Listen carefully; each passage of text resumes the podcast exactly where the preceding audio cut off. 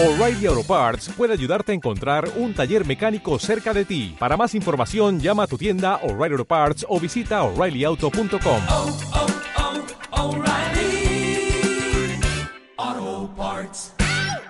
Onda Cero, Puerto Llano, 101.2 FM. En Onda Cero Puerto Llano. Onda de Misterio.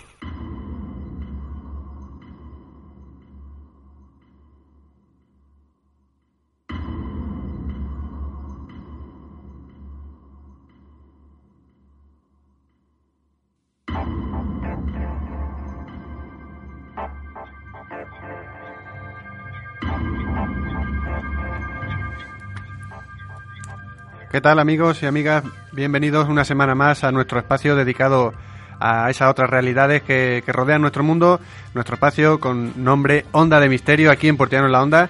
Una semana más, como todos los jueves a partir de la una, una y cuarto ya, una y diecinueve que son hoy, empezamos un poquito más tarde, en directo aquí en Onda Cero Puerto Llano. Una y veinte, Antonio. Una y veinte, dentro de ya- 20 ya- segundos. ya una y veinte. en riguroso directo en el 101 de la FM para hablar hoy nada más y nada menos que del Barranco de Badajoz, un tema que muchos de nuestros oyentes seguramente que no conocen y que es muy importante que no se confunda con Badajoz eh, de Extremadura, con la ciudad de Badajoz, con la provincia de Badajoz situada en la península. Vamos a hablar del Barranco de Badajoz situado en las Islas Canarias, más concretamente en la isla de Tenerife.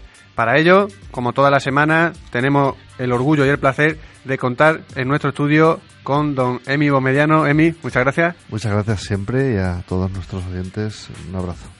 Al otro lado de la mesa también don Paco Mora. Paco, muchas gracias por estar aquí una semana más. Hola, muy buenas y un saludo a todos los oyentes. Benjamín Hernández, como ustedes saben, siempre aquí en Puerto Llano en la Onda, él, es su espacio, nosotros le robamos este pequeño trozo y se une a nosotros con, con mucho, como siempre, con, todo su entusiasmo y porque es un tema que a él le apasiona también. Desde ¿Cómo? luego tú ya sabes que además es que me disteis en todo el bebé, como se suele decir, ¿eh? con este tema. Entre Bueno, pues- Emiliano y tú y. Paco Mora que se, Sí, sí, sí. que se metió aquí también. por Un vicio como otro cualquiera, ¿no? El barranco de Badajoz es, se puede hablar de que es un auténtico punto caliente, como se le llama en, en- en el mundillo, de todo tipo de fenomenología. Digamos que es casi como un cajón desastre de, de- de tal número de fenómenos inexplicables que, bueno, por mencionar algunos así, abuela pluma, como presentación para que nuestros oyentes ya vayan entrando en materia, en el barranco de Badajoz eh, hay testimonios de personas que han visto seres vestidos de blanco, seres de una, de una altura desproporcionada, se han visto también seres de luz o unos seres extraños, eh, luces inexplicables, por supuesto el fenómeno ovni también está presente allí en el barranco de Badajoz, también se han visto algún tipo de espectros o de sombras eh, de dudoso origen. Bueno, hay un caso muy famoso de una desaparición eh, que se le conoció como la niña de las peras, que yo creo que Emi también nos va a ilustrar mucho ahora, ahora de ello. Eh, hay unas fotografías muy famosas de, de estos seres de luz o de estos supuestos seres de luz. Una de las más famosas es la de la del ángel de, luz, que se llama, es una foto impresionante que, que colgaremos también en las redes sociales. También el barranco de Badajoz está relacionado con, con los nazis. Los nazis estuvieron en el barranco buscando algunas reliquias, buscando como siempre el origen de, de esa raza eh, única que ellos, que ellos deseaban. También parece ser que se observan eh, rostros en la roca, eh, o, por lo menos la sensación que da, eso también es un tema muy polémico. Y también se habla incluso hasta de una isla de cristal que se puede ver a través del barranco eh, fuera de las costas de, Tenerife. O sea, casi nada, ¿no? Es un, un punto caliente, un cajón desastre, como digo, en el buen sentido de- del fenómeno del misterio. Y bueno, ya sin, sin más rodeo, Emi, entramos a hablar del barranco, te doy la palabra y ilústranos un poco más porque yo creo que aquí hay tela que cortar y hoy seguro que nos vamos a quedar corto, ¿eh? Sí, la verdad es que no, no sabría por dónde empezar cuando tengo que amarrar esta cuestión, ¿no? Porque efectivamente parece que estamos aquí frente a una- un lugar donde se concentran eh, muchísimos fenómenos que son tanto de, de mi gusto también. Y si queréis, con vuestro permiso, podemos empezar mm, contando la historia esta de, de la niña de las peras. Pues sí, que le yo creo que es dicen. una, una- Es una historia que se Historia remonta a bonita. 1890, a 1910. Que bueno, al final mm, no- podremos convertirlo en una leyenda si queremos, pero parece que bueno, hay muchos datos que lo tienen como real, ¿no? Y es una historia de esas eh, tan bonita y tan increíble que está muy bien para hacer una, una buena película, ¿no? Una niña fue enviada por sus padres a por fruta aquí a estos parajes y esta chica se quedó dormida al pie de un peral. fue despertada por un ser eh, alto, vestido de blanco, y este le invitó a acompañarle. La chica confió en, en él y entraron en una cueva, descendieron por unas escaleras cuando llegan a un jardín donde se encuentran con más seres iguales que, que este y vestidos también de, de blanco. Se cuenta que estuvo allí hablando con ellos hasta que finalizada la conversación la invitó de nuevo a salir fuera de, de la cueva donde se despidieron. Esta chica volvió eh, cuando para ella eran unas horas, la vuelta, el regreso a su casa, para sus padres eh, se dice, se cuenta que habían pasado realmente varias décadas y ella mantenía curiosamente el mismo aspecto. Esto es la leyenda.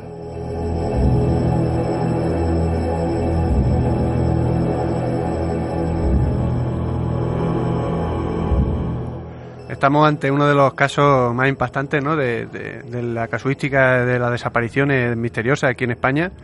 Y bueno, y también del libro Noemi, ese, ese lazo de tiempo eh, tan grande que es lo que tú dices, para ella eh, fueron unas horas y para el resto del mundo habían ocurrido años. Bueno, todo como siempre también rodeado de, de mucha polémica y, de muchas investigaciones al respecto que apuntan hacia un sentido o en otro. También hay que mencionar un caso muy parecido, no de desaparición, pero sí de encuentro con estos seres blancos, seres de luz, de unos mineros que se encontraban excavando allí a principios de- del año 1900 y en una de las galerías, eh, al, caer la, galería, se encuentran con varios seres de estos eh, de una altura desproporcionada que intentan ponerse en contacto con ellos. Hay dos versiones de la historia. Una que dice que tuvieron una, una conversación con estos seres en nuestro idioma y otra versión que dice que estos mineros salieron despavoridos a, dar parte al cuartel de la Guardia Civil.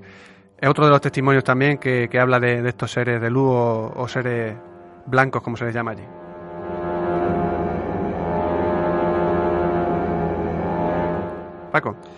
Bueno, yo quisiera puntualizar como muy interesante que sobre todo es que en esta zona eh, hay muchísimos avistamientos. Eh, la gente de la zona es raro el que no haya visto en algún momento determinado alguna luz, algún, alguna cosita rara. Sí, yo creo que en todas las islas en concreto, no solo ya en Sí, Tenerife, es cierto. eh, Canarias tiene algo especial, no algo que atrae al fenómeno ovni, desconocemos el qué, pero la verdad es que hay tal cantidad de casos y, y de fenomenología y de testimonio que, que es un poco, vamos, apasionante es la palabra que yo emplearía a la hora de estudiar este fenómeno.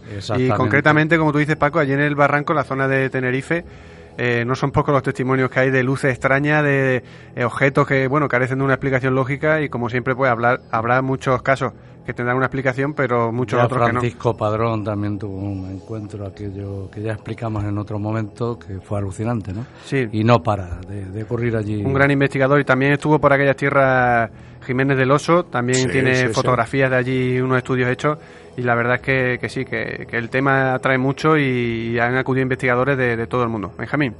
No, yo tengo que decir que además esta, esta eh, barranco eh, del cel que se veía algunas veces la isla de cristal, la isla de San Borondón, que le llamaban también los isleños, y que para mucha gente es una, un objeto volador y nadador y submarinista no identificado, ¿sabes? Un día tenemos que hablar de los, de los OVNIs, objetos submarinos no identificados, que también, Que también lo es un tema que mucha gente no conoce y que yo creo que, que está a la altura de, de los famosos OVNIs. Y esta isla de cristal, Benjamín, quizás estuviera relacionada ahí un poco con la Atlántida, no sé yo. También la Atlántida la han ubicado en las Canarias alguna vez, algunos Mm. Sí, investigadores. pro- probablemente estaba allí. ¿no? o sea que Es- quizás esté todo Eh, relacionado, ¿no? Todo está relacionado. La Atlántida también, eh, y se ha hecho una serie muy bonita. Por cierto, Atlantis, que es una... La música que estamos oyendo ahora, además, creo que se llama también Atlantis. ¿eh? Eh, es una serie muy bonita que luego, evidentemente, deriva hacia la ciencia ficción y hacia cosas de esas, ¿no? Pero es una teoría muy bonita, ¿no? De, de los antiguos que, que hicieron una civilización y que Los precursores, la. Atlántida eh, era una nave espacial que arrancó de la Tierra en un momento determinado y se fue a otro. a No, otro no- no planeta. había oído nunca esa teoría, Benjamín, pero me, me gusta, ¿eh? Sí, sí, Me gusta hay, hay mucho. muchas teorías. Pues esa teoría es de la que parte la, la- la, mm, eh, película Atlantis, que está basada en la serie Stargate, que tiene muchas cosas muy interesantes y evidentemente un 95% de ciencia ficción Sí, sí, pura y sí, dura. Claro. Eh, Bueno, pues lo que decía, eh, la isla de San Borondón podría ser la Atlántida, podría ser también una nave y podría ser esa famosa isla de cristal. Lo que es cierto es que ha habido islas así vistas en Canarias desde tiempos de los guanches, que se lo contaban a los españoles cuando aprendieron a comunicarse más o menos. Sí, que nuestros oyentes sepan que la mayoría de los casos y de los temas que tratamos aquí en nuestro, nuestro programa, en nuestra sección, eh, son casos y testimonios que se remontan a hace muchísimos años, incluso hemos hablado de, de casi milenio, que no es una cosa de que, Pues, se, pues, que se lo hayan debemos, inventado. hablar, debemos hablar de, de- Exactamente, que no se lo han inventado hace de, hace, hace dos días. Así que Claro. bueno, son cosas que vienen de, de muy atrás y que, Sí. que ese fenómeno ha estado allí desde la propia existencia de la isla, ¿no, Emi? Eh, sí, no solamente que es proclive la Tierra esta a acercarse al mito, ¿no? mitos que para muchos pueden ser realidades, sino que además actualmente toda esa zona sigue siendo un, foco y una tierra calentita donde se producen en- a este nivel ovnis, donde hay una foto muy chula también de, que alguien alguien de Cataluña fotografió y está por ahí por la red también. Se ve eh, una nave un disco volante con una con bastante nitidez y parece que bueno ha, ha superado las pruebas estas Sí, de, típicas, falsi- de ¿no? falsificación, ¿no? De sí porque date cuenta hay, hay muchas de estas fotografías que bueno al final uno eh, aquel que se dedique a, a infectar con falsedades eh, es un tonto al final todo se acaba sabiéndose no O, eh, entonces eh, trabajar en el absurdo no vale para nada Eh, yo recuerdo una vez que eh, recibía estaba allí con, con mi amigo Paco en una ocasión lo contaba algún militar piloto de helicóptero, ¿verdad, Paco? No vamos a revelar su identidad, No, ¿no? Y que venía eh, allí por el estudio, eh, eh, lo trajo él y nos contaba, él estaba destinado allí, ¿eh? Era un sargento en aquella época, ya hace 10, Teniente. 10, ¿eh? 15 Ya años. era teniente. Sí, sí, y él contaba que la alerta OVNI era, era frecuente, lo que pasa que, bueno... El pan de cada día casi, ¿no? esto no se puede decir públicamente, en la época también no era proclive a que esto se De da- todas formas, yo, comprendo, eh, eh, ahí hace falta una gran capacidad mental y de imaginación. La imaginación no tiene por qué ser imaginar lo imposible, sino también imaginar lo posible, que esa es la imaginación más difícil de desarrollar en el ser humano. Eh, eh, La imaginación de lo posible es lo que no está desarrollado en todas las conciencias, en todas las mentalidades. Yo también entiendo, por un lado, que ni los propios ovnis, por llamarles de alguna manera, aunque a mí es una palabra que me horroriza, ¿no? Sí, está, está Particularmente. tan, tan ya. No, no, a mí me horroriza la palabra desde que tenía cinco años. Pero bueno, que- Sí, lo Voy a llamarlo que- UFO en inglés. Sí, para que No, tenga- que no, casi que no, suena peor, Es por llamarles para... de- bueno, pero Para decir, definirlos, decir ¿no? que precisamente por los tripulantes o mm, eh, directores de esos aparatos no identificados, eh, mm, tienen en cuenta esa falta de imaginación de lo posible que tiene mm, la mayoría de los seres humanos para no dejarse ver nada más que por aquellos que ellos quieren exclusivamente.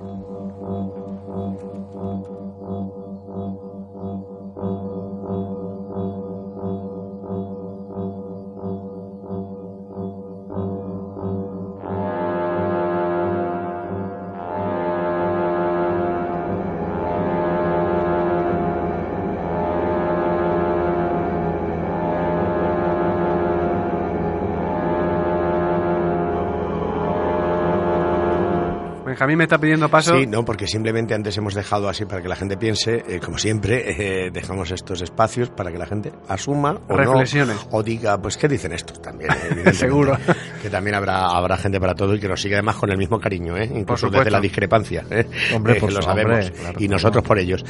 Pero digo que igual que eh, decía, hay los tripulantes o directores de estos aparatos, naves, objetos, se dejan ver por quienes ellos quieren exclusivamente o a quienes ellos consideran aptos, pues me imagino que también es más lógico, mm, incluso nosotros lo hemos hecho, no hemos dado información ni imágenes a todo el mundo.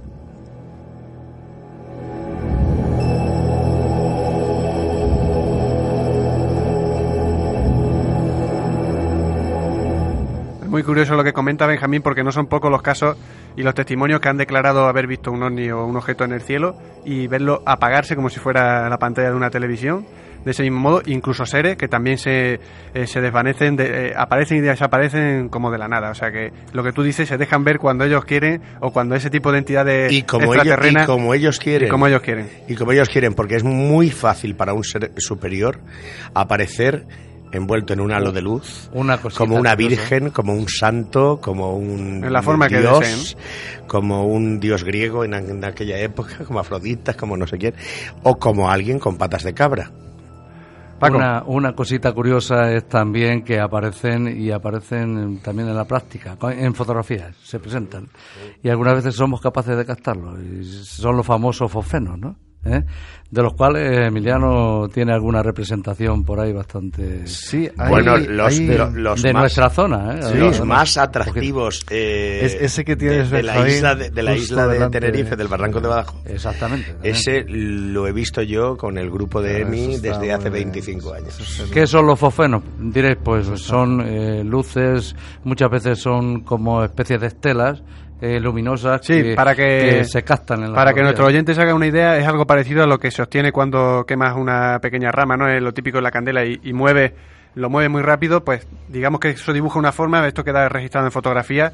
Para- es, para- es difícil Claro. explicarlo un poco también por, la, Sí. por las ondas, pero yo creo que nuestro oyente nos lo entiende perfectamente.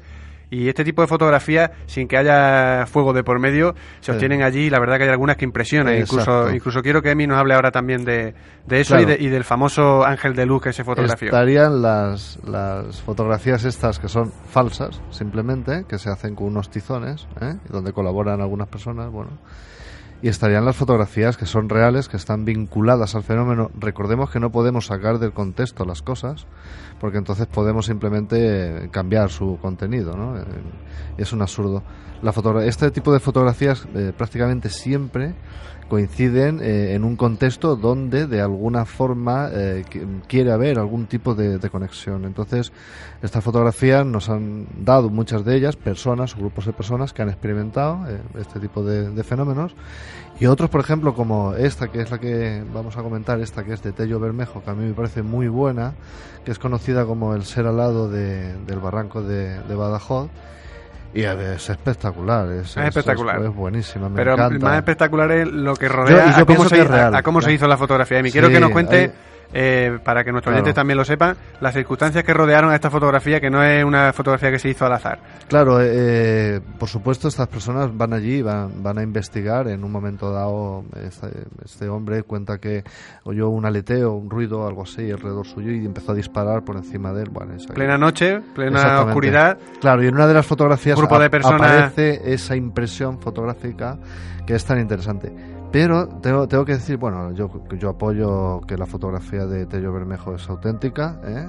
eso es lo que pienso, que hay investigadores por ahí que se desgañitan contándote unas historias impresionantes de cómo se ha hecho la fotografía técnicamente, pero luego no son capaces de imitarla. No, y Eh, aparte yo creo que que, me llama la atención también, eh, ¿no? la fotografía no deja lugar a dudas de que lo que se ve ahí Claro, eh, es una fotografía auténtica. Y luego hay un más. ser alado, llame- Claro. no sabemos qué tipo de, de origen tiene, pero no es Eh, una falsificación ni muchísimo menos y Sí. es una forma muy difícil de, de hacer, incluso falsificándola como tú bien Claro, dices, imposible. eh, en estos años se dieron muchísimas fotografías. Yo, yo he traído una aquí también, que es la de, una de cosecha propia, que no está publicada. Esa es espectacular también, Emi. Claro, y entonces, entonces No eh, tanto como la se del da la garantía, es claro, eh, está además hecha en el minero, ¿no? Sí, se da la garantía de que eso está hecho en unas condiciones que no hay falsificadores ni tonteos de estos ya, ¿no? Y hay que dejar las cosas claras.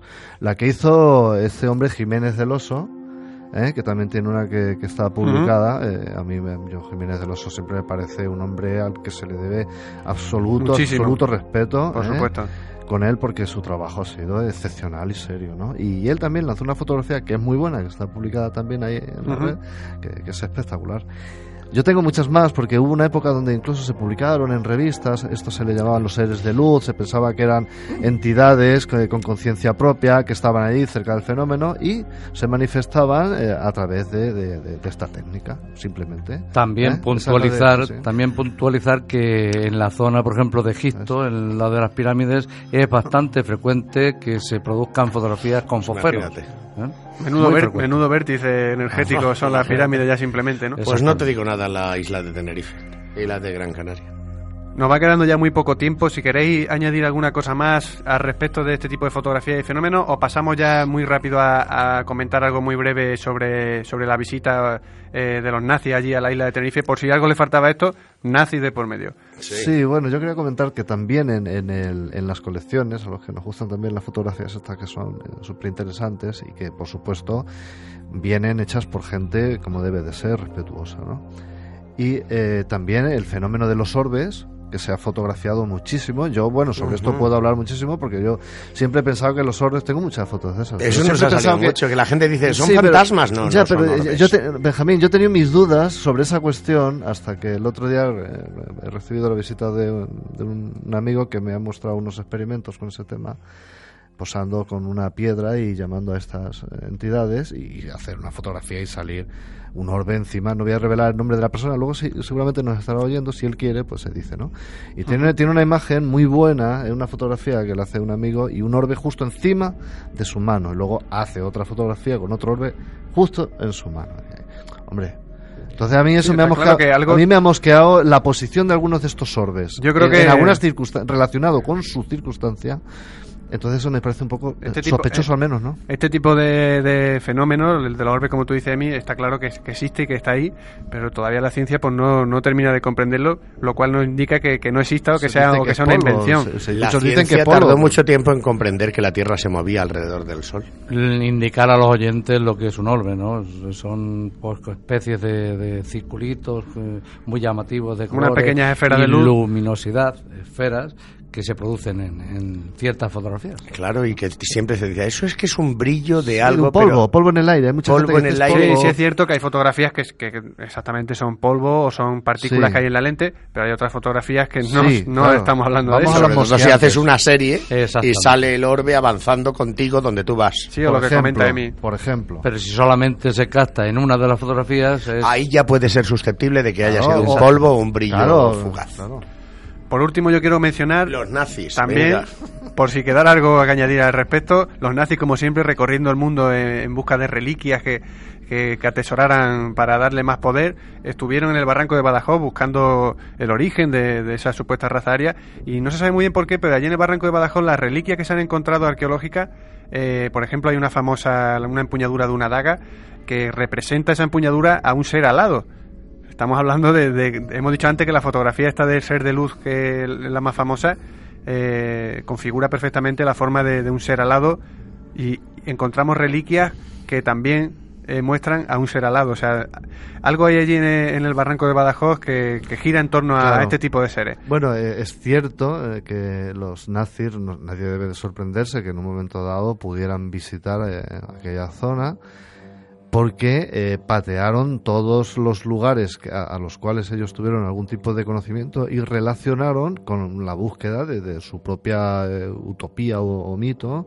Y claro, las Islas Canarias y la Atlántida, su relación y todo lo que allí ha estado sucediendo, pues... ¿Cómo no les iba a llamar la atención? no? Siempre Yo- detrás- yo, iría, de de- hecho, me, detrás encan- de- de- me encantaría ir por allí en cuanto Sí, vaya. sí, sí. me Nos pilla un poco lejos, pero a ver si nos podemos pasar algún día. Sería muy interesante, por supuesto que sí. Se nos acaba el tiempo. Eh, como siempre, pues una semana más. Dar las gracias por estar aquí con nosotros, Emi. Paco, muchísimas gracias. A un abrazo a todos. Nosotros emplazamos a nuestros oyentes al jueves que viene a partir de la una, aproximadamente sobre la una, una y cinco de la, del mediodía. Onda de Misterio, como siempre, aquí en su cita, en el 101 punto de la FM, con esos temas que, que tanto nos gustan a nosotros, nuestros oyentes, que disfrutan muchísimo. Y siempre lo recordamos, arroba Onda Puerto Llano, nuestra cuenta de Twitter, arroba Onda Puerto Llano, y a través de Facebook, Onda Cero Puerto Llano. Nos pueden escribir diciéndonos sugerencias, temas que quieren que tratemos en el programa, críticas, como siempre, con respeto, eso sí. Y Bueno, sin respeto, ¿eh? Ya, la- ya somos nosotros capaces de borrarlas, ¿eh? Por supuesto. siempre, siempre la, la, la crítica hay que hacerla con cariño siempre. con cariño y constructiva, siempre. La crítica es constructiva que se puede aprender mucho. No hay tiempo para más. Nos vamos al barranco.